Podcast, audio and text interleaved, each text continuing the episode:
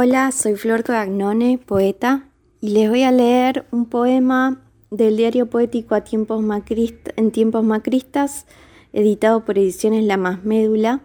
Es un poema dedicado a Milagro Sala, que sigue presa por la justicia patriarcal. Porque llovemos y sangramos, hay un peligro en las mujeres, en nuestra hechura hay de nosotras. Llevamos el agua a los rincones, traemos el rocío, comerciamos humedades con nuestras sombras. Y somos el verde que brota en la arena, somos la carne sin medida, las negras, las indias, las putas, la sospecha por la que se comete el delito.